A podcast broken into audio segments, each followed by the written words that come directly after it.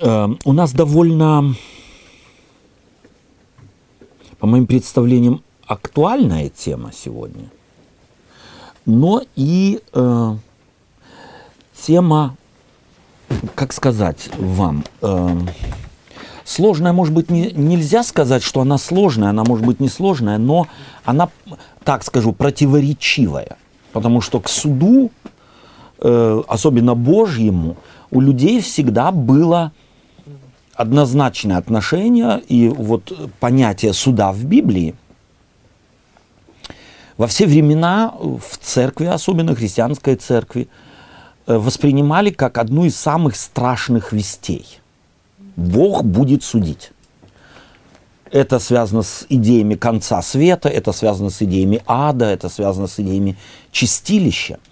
И хотим мы того или нет, хотя мы являемся, так сказать, э, протестантской церковью третьего где-то или четвертого поколения, если можно так сказать, да, то есть протестантские церкви, начиная от Лютера, это было, так сказать, первое, это было начало, потом ответвление через анабаптизм, баптизм, методизм, э, адвентизм и так далее, то есть это где-то третья фаза протестантской церкви в историческом плане. Но мы не свободны от языческого отношения к этому вопросу. Мы не свободны от именно э, не библейского подхода к этому вопросу. И вот мне хотелось бы сегодня, если вы позволите, может быть, э, больше через монолог, чем через диалог, попробовать остановиться на некоторых важных моментах э, вот этого вопроса суда. Беседы у нас есть, и все будет зависеть. То есть беседу будет нетрудно пройти, и поставить правильные библейские акценты в этой беседе, если наша ориентировка будет соответственно библейская, а не традиционно языческая, католическо-православная, скажем так. Да. Идея ада по сегодняшний день живет в протестантских церквях. Сама эта идея, она не бесследно проходит для людей. Возьмите вы католика, возьмите вы православных, возьмите баптистов, харизматов, евангелистов, кого угодно, кроме адвентистской церкви. И оно влияет на эту церковь. Это пугающий элемент. Представление у большинства христиан такого, такое. Придет Иисус Христос и всех невергнет, ве, неверных вергнет в озеро огненное. Там будет плач и скрежет зубов, и это во всю вечность. Чувствуете, какое массивное давление оказывает подобная точка зрения, не библейская, языческая, на христианство. И вот уже на протяжении добрых полутора тысячи лет, грубо говоря. И оно не оказалось, не осталось бесследным и, скажем так, для острия э, протестантской церкви, которая явля, которым является адвентистская церковь. То есть мы, хотим того или нет, э, влияние этого страха, которое нагнеталось в течение столетий, оно оказало влияние и на нашу теологию. Теперь позвольте от общих фраз перейти немного так э, к некоторым... Э, я сегодня так немного с, с Таней и с Павлом говорили, мы здесь Таня, кстати, молитесь за Таню. Таня к крещению готовится. Мы будем праздновать крещение. Посмотрим, где. Может быть, в Гельдене, может, здесь, может, еще где-нибудь.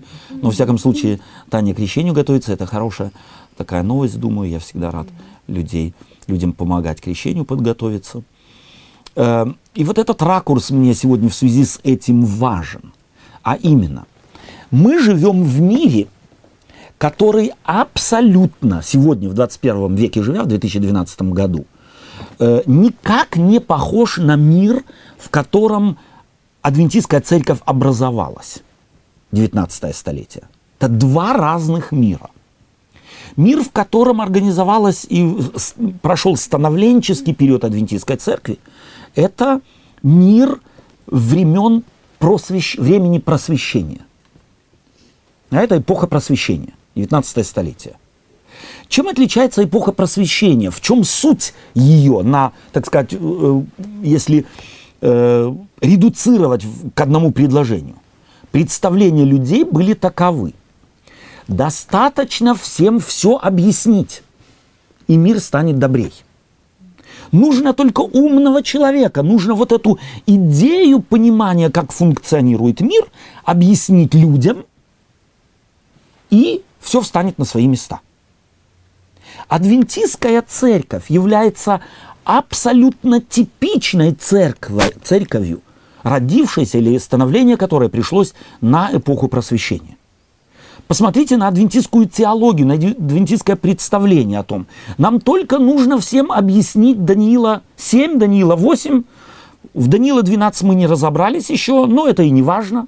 Если мы Даниила 7 и 8 объясним всем людям, все будут адвентисты. Так мы представляли себе. Мой папа, мой дедушка, мой дедушка распространял э, великую борьбу. Потому что говорил, как только я дам великую борьбу человеку, и он ее от корочки до корочки прочитает, он не может не стать адвентистом. И удивлялся, что люди читали, но адвентистами не становились. Потому что он уже жил в индустриальную эпоху. Да? Эпоха просвещения прошла уже. Он жил в индустриальной эпохе, а в индустриальной эпохе это не функционировало. Посмотрите, как четко адвентисты-пионеры знали, как функционирует их общество. Просвещенческое общество было, это были высшие ценности и идеи просвещения. Чего есть, чего не есть, как спать, как не спать, соли сколько есть, не есть, эм, как Библию понимать, не понимать, как те плохо понимали, как мы лучше понимаем, это элементы просвещения. И церковь росла. Газета должна быть. Почему? Просвещение через газету. До каждого человека, туда, где ты не можешь, я не могу, проповедник не может, может листовка дойти. И потому эти листовочки правильно, хорошо делали распространение, это функционировало. Интересно, что мир Елены Вайт и мир Лютера немногим друг от друга отличался. А мир Лютера и мир Иисуса Христа тоже ничем, собственно говоря, не отличались друг от друга. Поэтому там можно было эстафету из рук Лютера просто взять и продолжать нести ее дальше. Нам этого делать уже нельзя. То есть можно, естественно, можно.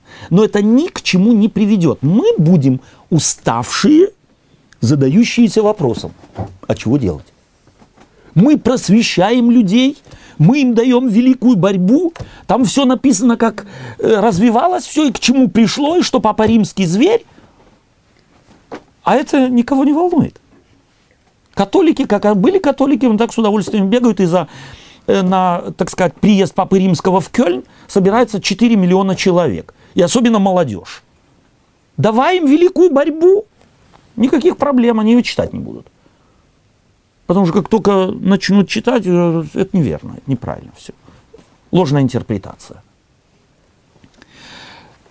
Еще раз, к чему я? К тому, что мы должны бы идею, э, так сказать, суда прежде всего посмотреть, какой она замыслена в Библии, а не, так сказать, ее, имея ее, такой, какая она есть, думать, что как мы думаем, такова она и в Библии. В Библии идея суда всегда была и остается идеей освобождения. Потому что мировоззренческая величина людей была такова – у Бога есть один враг. Кто этот враг? Сатана. Смерть, грех. Но человек не является Божьим врагом. Иначе Бог с людьми не общался бы. Человек не враг Божий. Хотя человек иногда выступает как враг Божий. Но Бог ему не враг. Это мы должны раз и навсегда запомнить. Это библейская перспектива. Бог человеку не враг. Бог хочет победить сатану, он хочет наступить ему на голову и раздавить ее, потому что это Божий враг. Но человек не враг Богу, и Бог не враждует с человеком. Бог не противопоставляет себя человеку. И в этом ключе стоит смотреть и на идею суда и на тему суда. Потому что в Ветхом Завете, где мы, в Ветхом Завете и в Новом Завете, там, где мы берем и будем искать, и здесь в этой теме даются целый ряд текстов, связанных с судом. Вот, допустим, давайте мы прочитаем э, Екклесиаста, 12 глава, 14 стих.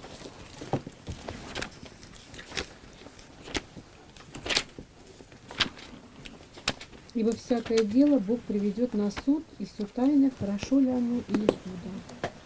Ибо всякое дело Бог приведет на суд. И все тайное, хорошо ли оно или худо. Как понять этот текст? Если мы его берем так, будто он написан вчера, то это приговор.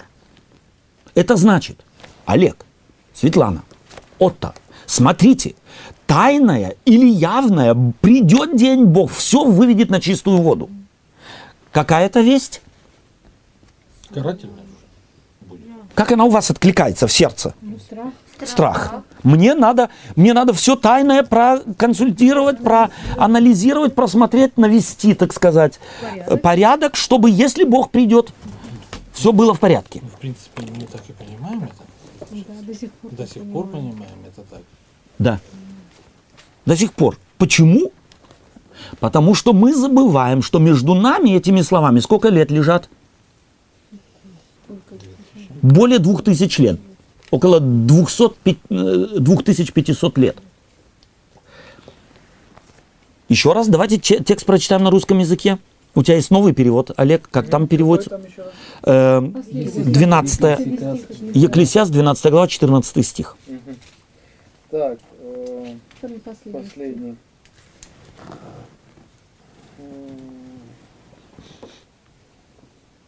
Тут, а, ну здесь они объединили 13-14. Окей, okay. ничего. Чему нас все это должно научить? Самое главное для людей – почитать Бога и подчиняться Его повелениям. Потому что Бог знает все, что делают люди, даже их тайные дела тайные. Он знает обо всем добром и обо всем злом. Он будет судить все, что так, сделали, что русская Библия. Можно? Так, еще раз. Давайте-ка мы эм, возьмем э, так немного, э, прочитаем с 9 стиха. Крон. Hast du eine deutsche Bibel? Не, не, это... Prediger. Prediger, genau. Кроме того, что Экклесиаст был мудр, он учил еще народ знанию. Он все испытывал, исследовал и составил много притчей. Старался ли Екклесиаст э, приискивать изящные изречения, и слова истины написаны им верно. Слова мудрых, как иглы, и как вбитые гвозди, и составители их от единого пастыря, то есть Бога. А что сверх всего этого, сын мой, то берегись составлять много книг. Конца не будет, и много читать утомительно для тела. Выслушаешь сущность всего. Бойся Бога и заповеди Его соблюдай, потому что в этом все для человека. Ибо всякое дело Бог приведет на суд все тайное, хорошо ли оно или худо. Каков ракурс э, этих слов? Прежде всего, мы должны знать, что когда в древности речь шла о суде, то суда ждали, никогда не ждали суда князья. Суда всегда ждали рабы, покоренные войной, покоренные или проданные в рабство. То есть они ждали чего? Справедливости. То есть каждый, кого в тюрьму посадили, мне приходилось в тюрьме быть, в, в тюрьмах быть в свое время проповедовали, мы, по, по тюрьмам ездили.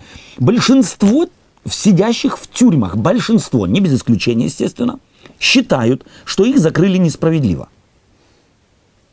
И в каждый пишет кассационную жалобу. Нет ни одного, кто в тюрьму сел и не писал бы кассационную жалобу. В надежде на чего? На что?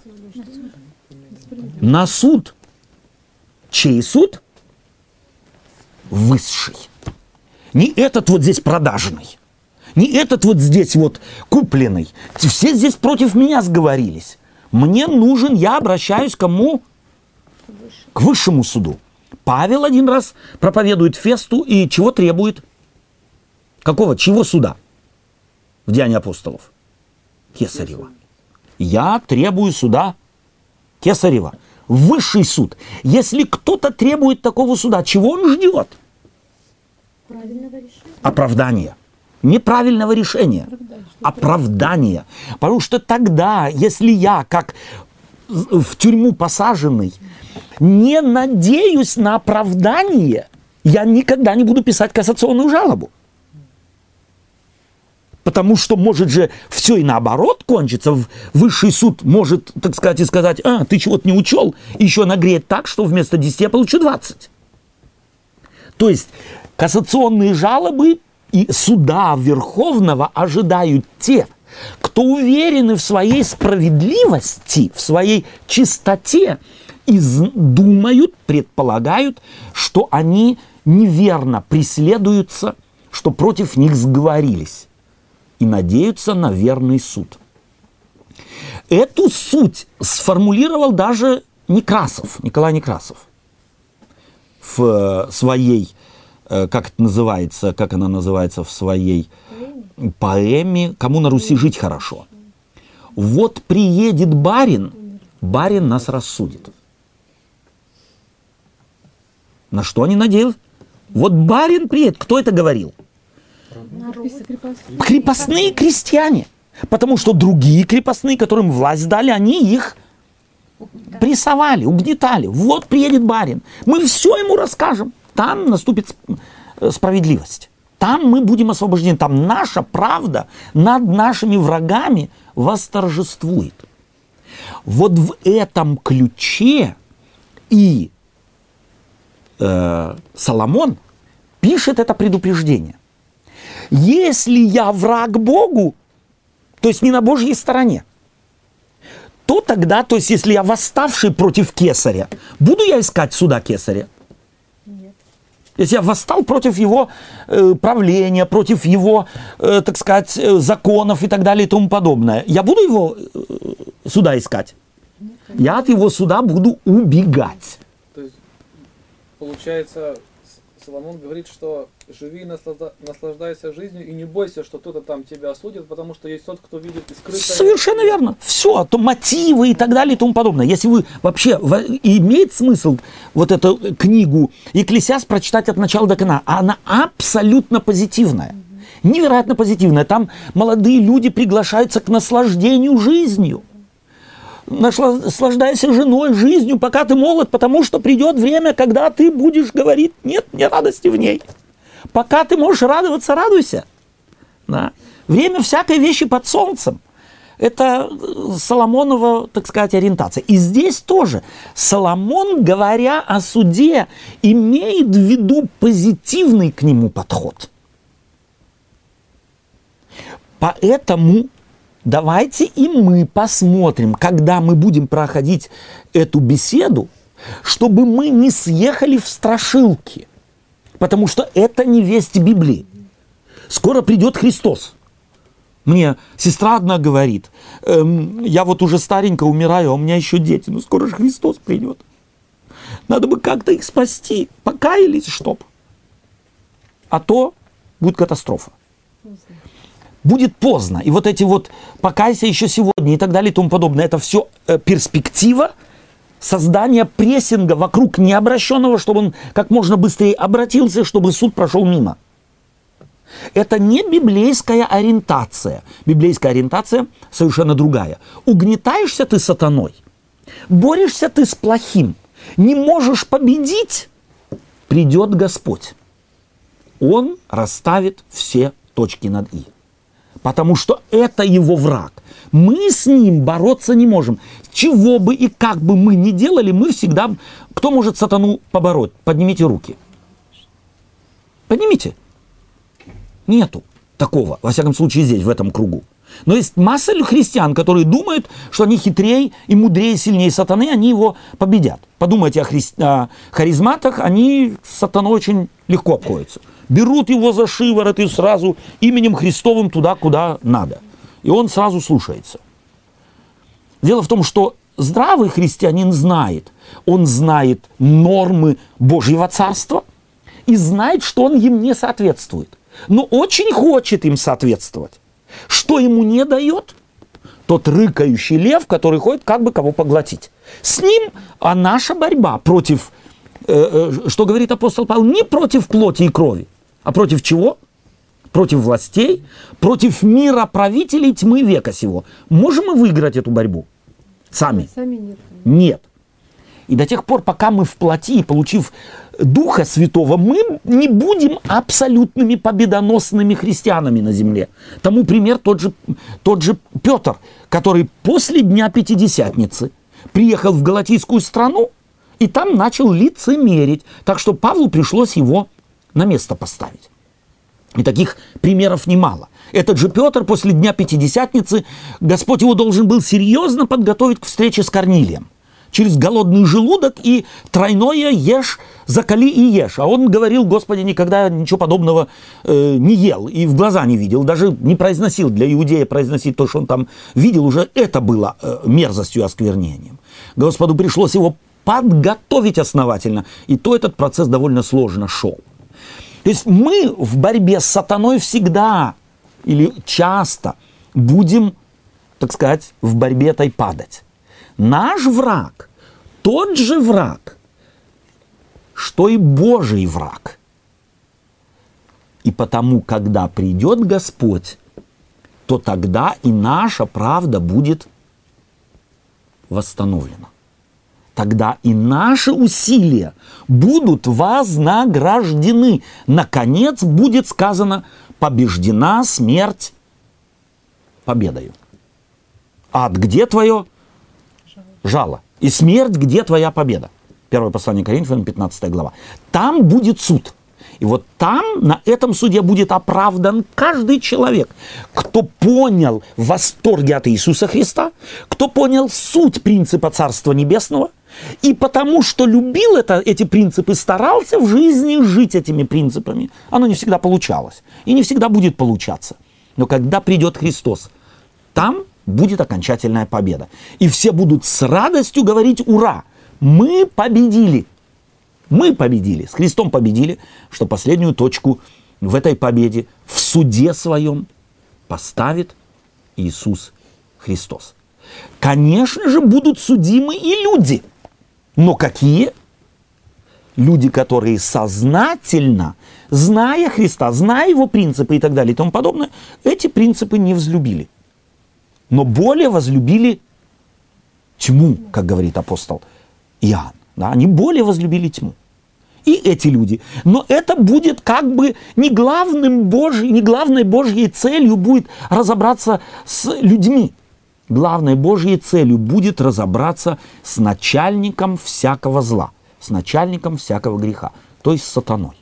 И тот, кто в этом мире любил Христа, а не сатану, Божьи принципы, а не другие, тот на последнем суде одержит окончательную победу, потому что Господь произнесет приговор над сатаной и оправдает всех, кто хотел, жил, старался, искал Божьих принципов и Божьего царства, Божье царство старался здесь на земле уже восстановить.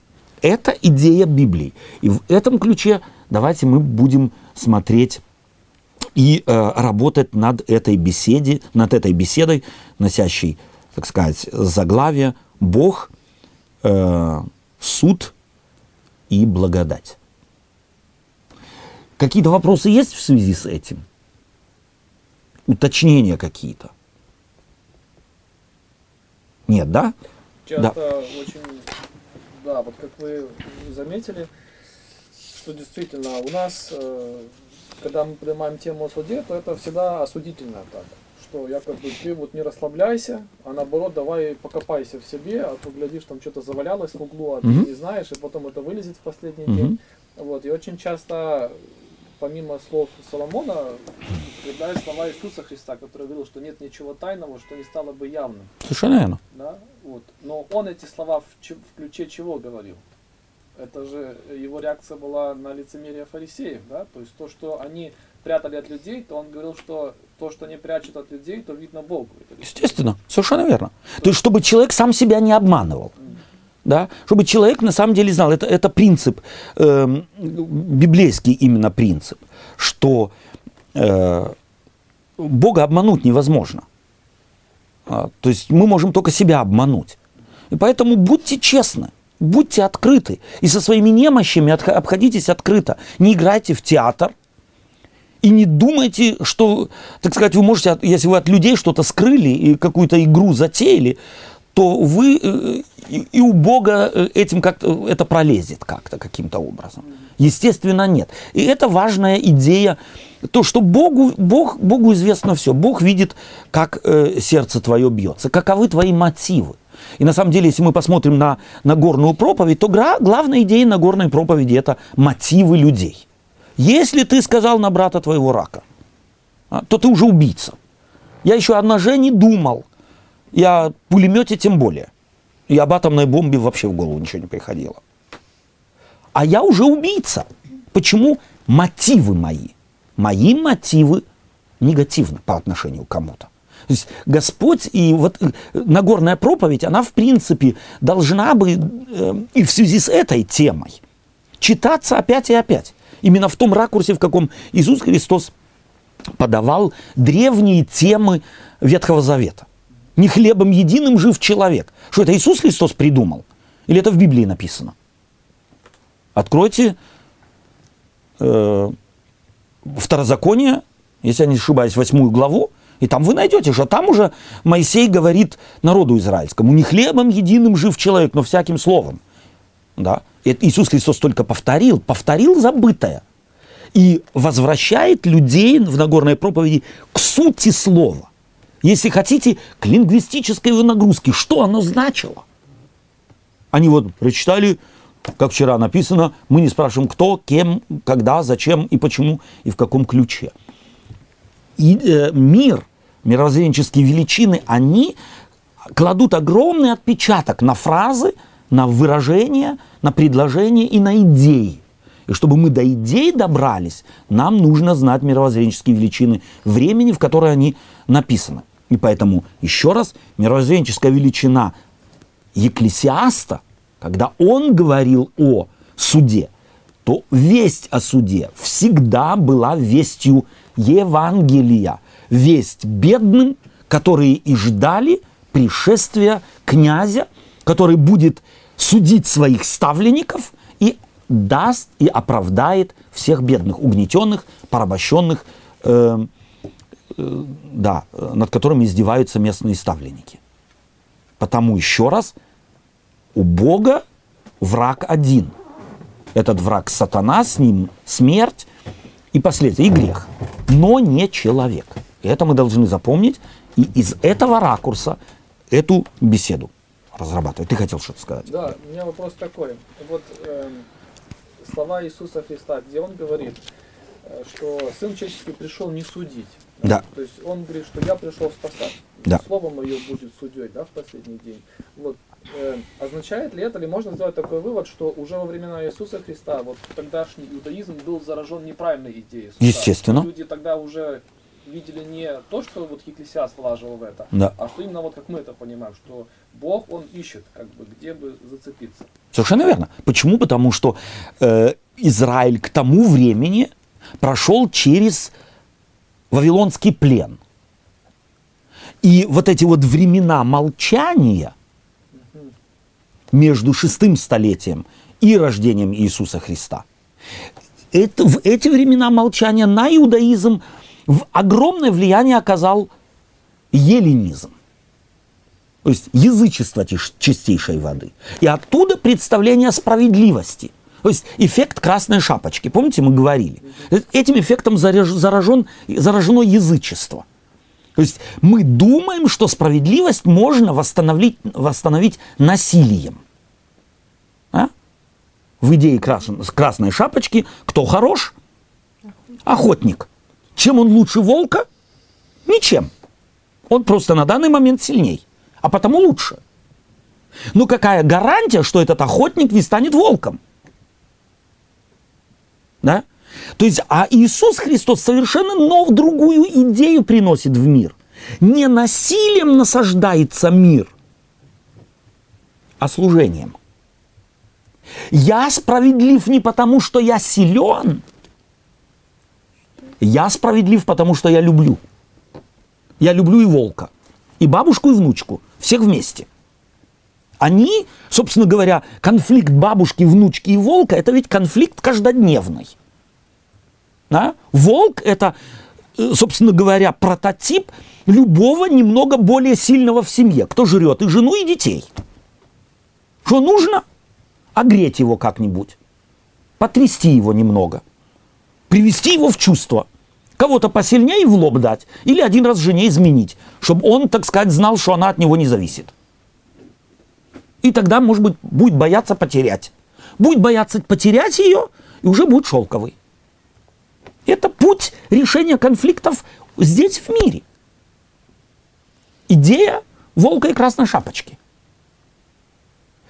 Иисус же Христос приносит совершенно другую идею. Она не присуща и, и не характерна ни для какой религии. Я приношу новую идею служения из любви. Я есть им путь и истина и жизнь. Никто не приходит к Отцу, как только через мою идею жизни. Через то, что я вам показал. Не- если вы не влюбитесь в мой подход к решению конфликтов, проблем и нужд, вы пройдете мимо Царства Небесного, какие бы вы нормы ни соблюдали. Это кому он проповедовал? Адвентистам седьмого дня двухтысячелетней давности. Они субботу соблюдали, дорогие друзья, лучше, чем мы. И десятую давали. Они с Амятой Тмином. Мы забыли давным-давно. Понимаете, о чем идет речь? О новом, на самом деле радикально новом подходе. И он не, для Библии он не нов.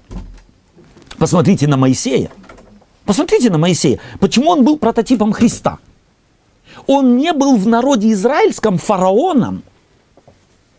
Он был, если кто-то был слугой в народе израильском, то этот. Он мог дожить до того, что достал его народ израильский. Он говорит, все, от чего, чего он хочет у Бога? Ну, смотрите, чего он хочет у Бога? Народ достал. Чего он говорит? Народ. Вначале, чего он говорит? Первая его просьба. Уничтожь весь Израиль? Нет. Он говорит, меня. Я не хочу больше. Я не могу. Меня убери. Они пусть живут. Чувствуете? Моисей, я устал, я не знаю выхода, я не могу. Я тебе еще тогда говорил, я с ними не справлюсь. Но он не говорит Богу, уничтожь эту заразу всю, которая мне э, э, спать нормально не дает. И что Бог говорит ему? Уничтожу. Что он говорит? Тогда начни с меня. Чувствуете? Там, в Ветхом Завете, уже скрыты эти зерна совершенно нового мышления и нового принципа. А теперь посмотрите на Соломона. Кто он? Фараон. Фараон. Чистейшей воды. Кони, колесницы, долги, э, налоги э, и- так далее и тому подобное. Не зря его сын потом скажет своим оппонентам, мой отец жалил вас э, этими, Скорпионами. да, нет, я буду скорпионами, он А, наказал вас плет. плетками, да, а я буду вас жалить скорпионами. Я усилю все это. Вот он, новый фараон. То есть от идеи Моисея во времена Соломона ничего не осталось. Или очень мало, если вообще. И приходит новый Моисей, Иисус Христос. То есть вот когда Соломон вообще, как исторически книга Екклесиаста, это была написана после, э, как бы самое заключительное в конце Да. его жизни. Да. То есть это вот как раз, где Соломон пережил вот это обращение. Обращение, да, скорее всего, да? Он Где он понял, понял, да, Совершенно верно, совершенно верно. Совершенно верно. То есть и это показывает, что Гос- Господу удалось этого человека изменить, преобразить. Да? И, естественно, не, он не стал теперь агнцем, э, да, но многое он переосмыслил. И на то, на чем сам ошибся, хочет, чтобы следующее поколение не ошибалось. Чтобы следующее поколение учло его ошибки, учло его, э, так сказать, мудрость. И этой мудростью э, руководствовались. Приходит Иисус Христос и предлагает новый, новый принцип, совершенно новый принцип. И вот этот принцип, э, он э, должен бы проливаться нами, то есть мы должны бы уметь читать Библию вот через призму этого нового или обновленного, скажем так, Иисусом Христом принципа Царства Небесного здесь на земле. Счастье, благополучие, удача, благословение не насаждается насильно, а могут насаждаться только любовью и только терпением и только служением. И потому идея суда, если мы ее будем подавать в том ключе, в каком мы привыкли, как некий, так сказать, рычаг прессинга, мы сто процентов мимо Библии проповедуем. И, Мы, и это плетка? это плетка, это плетка. А как вот, э, Соломонова плетка. Отто Робитович, а как реагировать тогда, когда такой аргумент дают, типа, ну вот написано же, что некоторых надо страхом спасать и то все, то есть э, Совершенно верно. Олег, что там написано? Как этот текст звучит? А иных. А в греческом это означает некое абсолютное исключение. Правило совершенно другое. Ну, есть у правила исключения. Некоторые, ну, не поддаются, а иных, ну, некоторые, ну, попробуй это, как, ли, как последний, как последнее средство, как уже, так сказать, ну, ничего не помогает. Ну, ты ж любишь, ну, может быть, этим. Может, да. страхом, да. Может, страхом. Но это абсолютное исключение из правила. А мы переделали это. А мы переделали. Вот так вот. Мы правила сделали всех страхом, а наипаче любовью. Да, а уже в конце, если не поможет страхом, то тогда, может, попробуйте любовью. Да? И дело в том, что нас не надо учить страху. Этому нас научила мама с папой с детства. Если нет, всыплю. Если нет, любить не буду. Если нет, то не дам и это не дам. Если нет, сразу пойдешь спать. Если нет, пойдешь в свою комнату. Если нет, останешься дома. Если нет, не дам конфетку. Этому мы научились. И это мы переносим в христианство каждодневно. Ну да. Да, Если я в субботу, не, в субботу не праздную, десятину не даю, то то все. мне Не, не соблюдаешь субботу, не даешь десятину, не ешь свинину, все на этом. И мы э, не понимаем, что мы так уродуем людей. Потому что любое соблюдение из страха не угодно Богу. И Царство Небесного не наследует. Потому что места страху там нет. И кто здесь привык только страхом руководствоваться, там жить не сможет, потому что он не репетировал того, что там будет. Он не репетировал свободы и любви. Он не репетировал служения. Он репетировал принцип красной шапочки, а не принцип Христов. Ему это нравится. А тому, кому не нравится принцип небесный, тот туда и не попадет никогда. Почему? Потому что во, во всю вечность он будет мучиться. Это будет бомба замедленного действия в Царстве Небесном. вырастет новый сатана. Вырастет новый сатана в каком бы то ни было виде. И потому те, кто не поняли принцип Христов, не поняли принцип Библии, чего бы они, и как бы они ни соблюдали, в Царство Небесное не попадут. Это нам нужно знать. И нам нужно самим проникаться сутью христианства. Тогда и формы и нормы сами собой будут. Они будут последствием. Что если я люблю Христа, то мне его все принципы в удовольствие. Потому древний Соломон говорит, а я нахожу удовольствие в законе Божьем. Потому что он Творца знал, Давид. Он знал Творца. Потому он не мог не любить его принципы. Вот это может быть, э, простите, что я сегодня, так сказать, не, э, мы не прошли так немного по беседе именно по вопросам, а мне хотелось именно вот эту вот большую, большую линию, так сказать, начертать, чтобы в ключе ее мы могли бы и э, вот э, идею, так сказать, прорабатывающуюся здесь в беседе идею суда и идею э, благодати чтобы мы ее э, так смогли в соотве- соответственно и подать. Давайте мы, тем не менее, еще у нас чуть времени есть, несколько текстов прочитаем. Я предлагаю Иоанна 3, 17 по 21 прочитать. Иоанна, Евангелие от Иоанна, 3 глава, с 17 по 21 и 5 глава, 24-25. Иоанна 3, 17. Ибо не послал Бог Сына Своего в мир, чтобы судить мир, но чтобы мир спасен был через Него. Верующий в Него не суд... э, Иоанна 3. 3, 17 по 21. Да, верующий в Него не судится, а неверующий уже осужден, потому что не уверовал во имя единородного Сына Божия. Суд же состоит в том, что свет пришел в мир, но люди более возлюбили тьму, нежели свет, потому что дела их были злы. Но всякий, делающий злое, ненавидит свет и не идет к свету, чтобы не обличились дела его, потому что они злы. А поступающий по правде идет к свету, дабы явно были дела его, потому что они в Боге соделаны. Вопрос у меня. Поняли мы эти слова э, Иоанна? Ну, то, что вы говорили. Чувствуете, что то, Верующий как- в него не судится. да? Почему? И теперь здесь очень важен, важно вопрос поставить. Э, простите, я сейчас быстренько Иоанна открою для себя. Третья глава. Евангелие от Иоанна, третья глава. Э, здесь очень важно вот эти вот вопросы себе поставить. Ибо не послал Бог Сына Своего, чтобы судить мир. Какова функция Сына Божия по отношению к миру?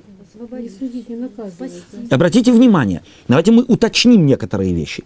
У, у нас, если мы не уточняем некоторые вещи, у нас со- со- остаются, так сказать, некие территории в мозгу нетронутые, и у нас свои клише оставляются, э, остаются неизмененные.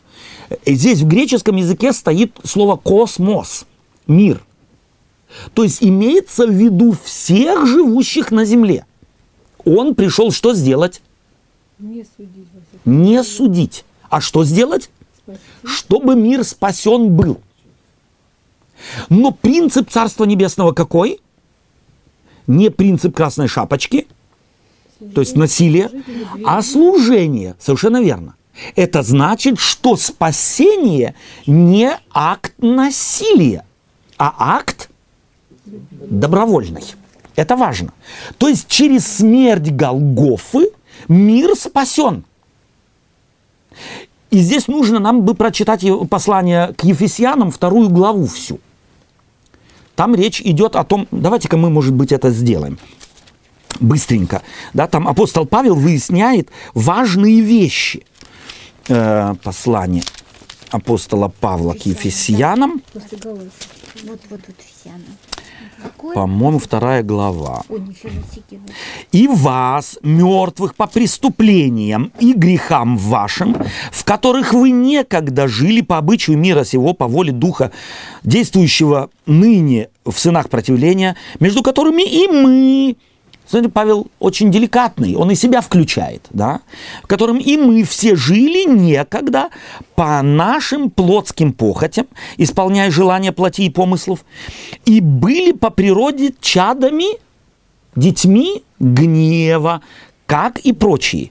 Бог богатый Милый. приговором. Нет, богатый милостью по своей великой любви, которую возлюбил нас, и нас, мертвых по преступлениям, что сделал?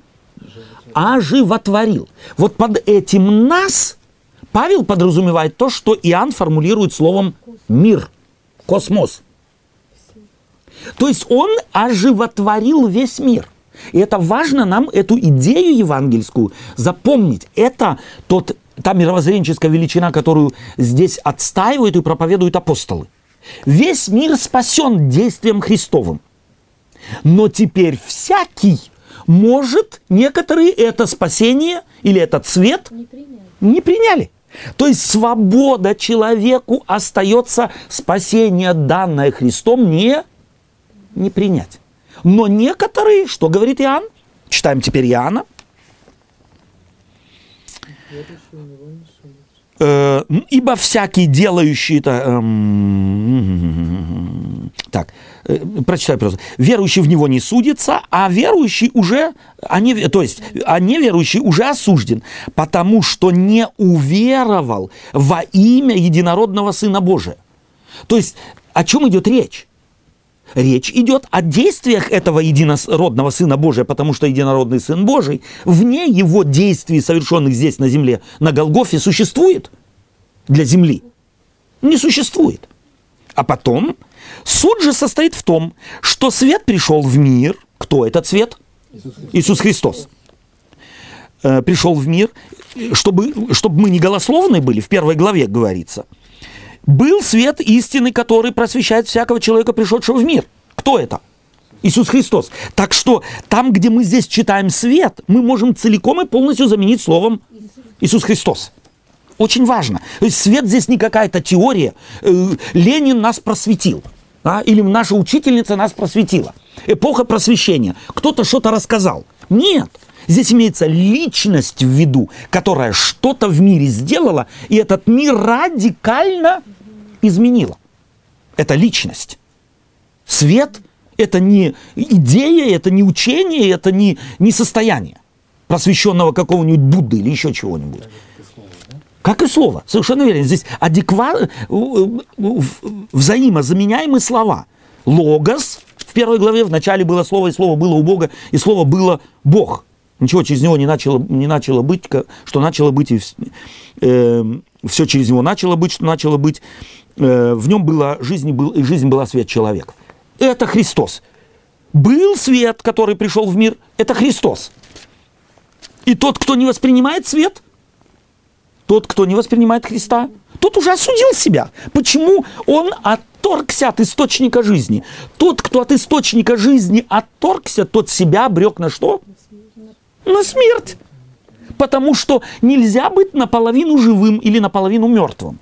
Среднего не существует. Здесь радикально Евангелие. Либо есть жизнь, либо есть смерть. Ничего среднего не существует. И если ты от света, пришедшего в мир, отторгся, то ты уже себя похоронил, ты приговорил. Ты себя отсек от источника жизни.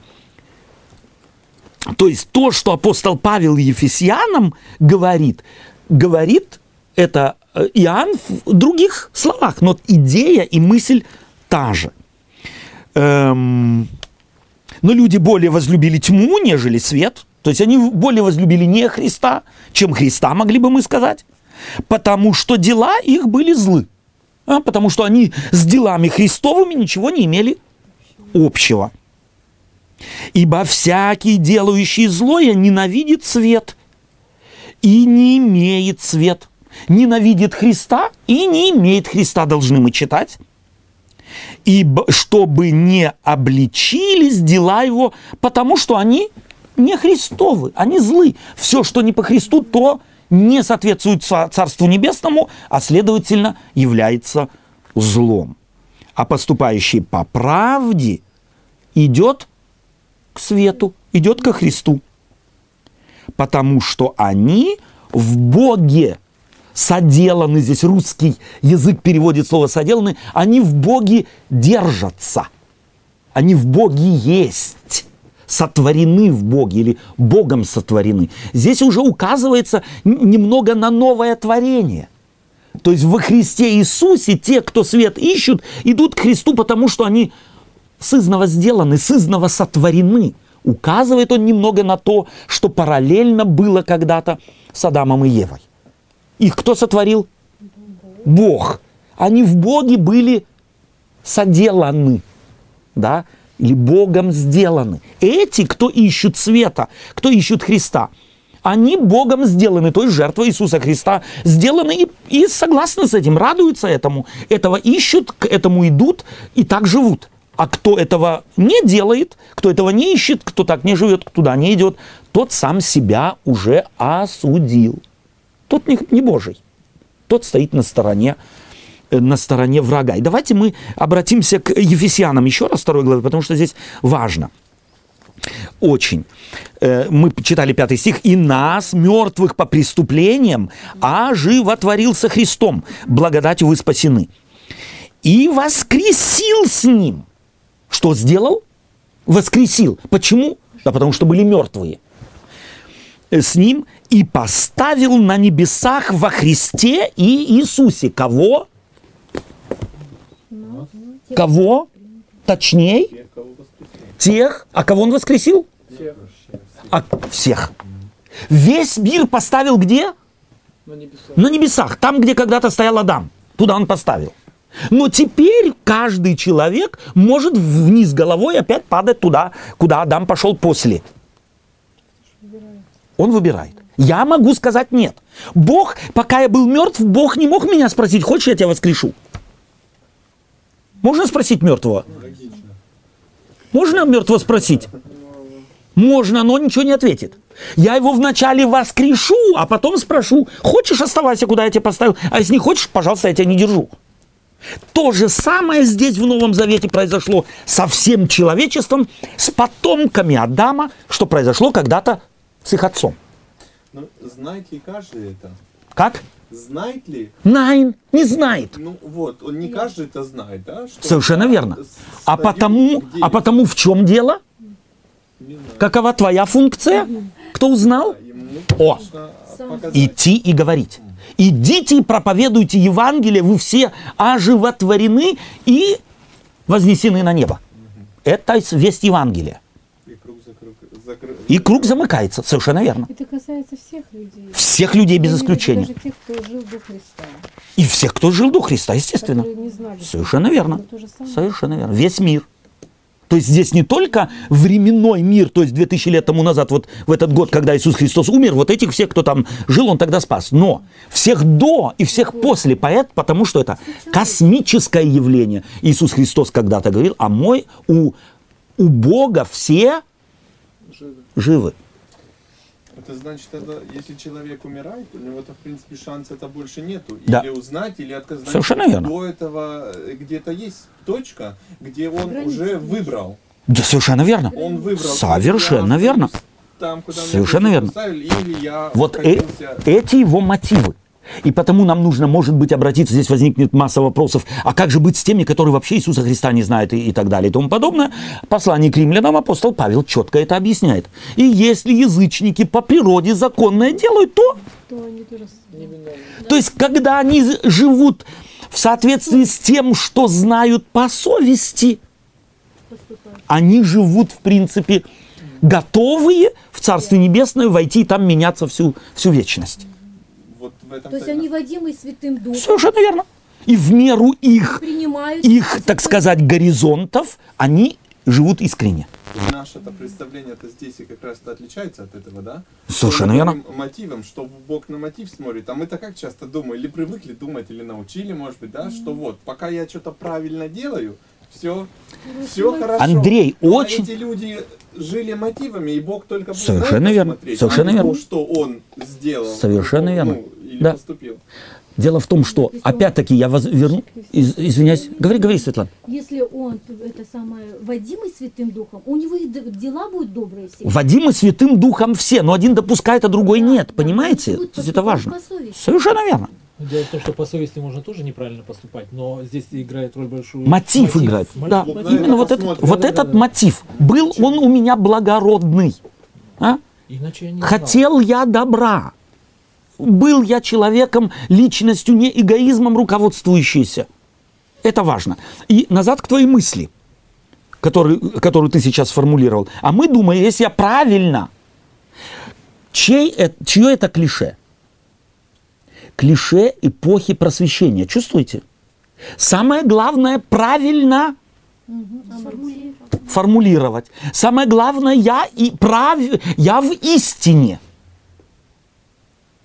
То есть мы на самом деле думаем, что мы лучше всех, потому что мы больше знаем. То есть отсюда Мы и... по каким-то нормам начинаем жить, Совершенно верно. но невзирая на то, что, что тебе сердце... э, это- А Господь хочет изменить сердце. Сердце. Господь не в мозги хочет новую теорию впихнуть. А Он хочет, чтобы начало сердце по-новому биться. Новыми принципами биться. И тогда суд приобретает совершенно новый ракурс. вдруг я начинаю смотреть, Господи, я тебя люблю, но я постоянно обнаруживаю, Господи, ну не получается, ну не получается у меня, я хочу. Я о себе уже в который Новый год говорю, буду с женой любезно обходиться. Людей не буду, детей не буду доставать, не буду маленьким тираном в семье. Господи, выдерживаю полтора месяца, а потом все начинается с... Ну что делать? Когда Христос придет, кем он будет? Мне судьей или Помощник. защитником? Он меня защитит от этого тирана, который не давал мне жить так, как я на самом деле искренне хотел. Он ему приговор. Этот принцип, да, показывается в уроке, то, то, что когда Адам согрешил, да, а Бог приходит и, а Я- ну-ка, сюда, что ты сделал, да? Да. Он спрашивает, Да. «Ну где? Одевает его, хотя знает. Совершенно верно. сделал, да? Совершенно. То есть то, что с Адамом произошло здесь в уроке, Бог совершенно так же делает через Иисуса Христа. Он человечество одевает, спасает от их стыда, от их э, ужаса, Комплексов. От их комплексов. Он, он хочет максимум спрятать. Бог является, э, он, или Бог стоит на стороне человека. Человечество не является врагом Бога. Это мы должны раз и навсегда запомнить. И мы часть человечества, я не враг Божий. И мне не надо Богу доказывать, что я не верблюд. Он лучше меня знает, кто я. Мне нужно разобраться с собой, каковы мои мотивы. И- хочу. И чего я на самом деле хочу? Хочу я искренне Царства Небесного, хочу я искренне Его принципов, и если я искренне хочу, то не тогда, когда Христос придет, а уже сегодня, здесь и сейчас. И не вообще где-то на остановке только, и не только во время богослужения один раз в субботу, а и в понедельник, и во вторник, и в среду, и в четверг, и в пятницу, и в воскресенье, и в субботу тоже, в семье, с детьми, с соседями, на дороге, где бы я ни был. Я буду тянуться к свету, к Христу, чтобы мои дела были свет. Понятно, не всегда получится, потому что в плоти живу, А что-то как-то часто не получается. Не всегда. но я хочу, я перманентно хочу. Это самое И это уже хватает. Этого больше, чем достаточно. Большего человек произвести не может. да, А То, что я хочу. Получается, но а я хочу. А потом ты жаждешь этих посто- пости- это, постоянных взаимоотношений с Иисусом. Совершенно верно. Если у тебя этот мотив, есть желание, тогда ты живой человек, и ты всегда готов общаться с Иисусом. Да. Здесь может быть два слова. Э, у- Это, может быть, на первый взгляд для кого-то покажется совершенно, так сказать, из другой оперы, но это из той же оперы. Здесь послание по- апостола Якова и послание апостола Павла Галатам. Очень часто эти два послания противопоставляют друг другу. Послание Простите, Галатам и Яков. и Якова, послание Якова. Яков говорит, «В- вера без дел мертва. И, скорее всего, это вот из того угла, да, вот этот вопрос. И что, достаточно моих мотивов, достаточно? А где же вера и дела? Так вот, апостол Павел писал одной группе верующих, а Иаков писал другой группе верующих. Иаков писал это группе верующих, которые не жили так, как верили. А Павел тем писал, кто не верили так, как жили. В этом разница. Одни жили, то есть э, э, жили не так, как верили. То есть они говорили, мы христиане, а жили как последние язычники. Почитайте послание э, к, эм, Иакова. Они не жили так, как верили. Они верили, что они христиане, выдавали себя за христиан, а жили как последние, да, лицемерие страшное. А у галатов все наоборот было. Они приняли Христа, но не верили в Христа. Думали, что еще что-то нужно для того, чтобы. Ну, жили по закону, да? Да, старались закон. Верили в Христа, и апостол Павел же им аргументирует. Вы, принявшие Духа, как приняли его? Потому что вы обрезались, потому что закон соблюдали или как? Это была их проблема. Они не верили в то, что приняли. Две разные совершенно группы. А суть и того, и другого послания абсолютно одинакова. Те, кого имел в виду апостол Иаков, они делами могли проверить, что они живут не так, как верят. А тем, кому писал апостол Павел, они могли проверить, так сказать, э, глядя, глядя на дела, обнаружить, что они не верят тому, что приняли. И то, и другое. Те крайности, в которые мы сваливаемся очень быстро в христианстве. Либо мы не живем, как верим, либо мы не верим в то, как живем. И это две крайности. И, так, и тогда нужно и в том и другом случае нужно обязательно суд в категориях хлыста. Евангелие показывает, и Иаков показывает, и Павел показывает, а здесь мы читаем и у Иоанна, что суть христианства совершенно другая. Не надо хлыст. Если ты понял, что в Христе свет и источник жизни, никому доказывать ничего не надо. Потому что у жизни альтернативы нет. Простите, я это повторяю тысячу раз. Если я люблю жизнь, то тогда мне не на, меня не надо заставлять. Кого, нас, кого из вас надо заставлять? Смотри, чтобы ты не перестал дышать. Смотри, чтоб не перестал желудок у тебя переваривать. Смотри, чтоб сердце не билось. У кого? Кого надо заставлять? Как только нам сердечком плохо, нам не, нас не надо заставлять бежать к врачу. Как только дышать становится худо, никому не надо, смотри, не забудь дышать. Мы тут же бежим и говорим, надо наладить. Стараемся, чтобы врач прибежал. Чтобы врач прибежал. Да, скорая помощь с синими лампами. А когда речь идет о духовном дыхании, вот тут нас... Ой, тут можно расслабиться. Там, если у нас духовное дыхание, так сказать, один раз в год выскочило, и мы хорошо подышали, субботу хорошо пособлюдали, то потом может, так сказать, этот осциллограф пи и мы живем как хотим мертвые, но нас это не волнует. А потом еще раз скачок на день рождения тещи, огромный букет, любовь проявили, жили по Царству Небесному, потом опять пи до следующего дня рождения тещи. И не волнует нас наша смерть.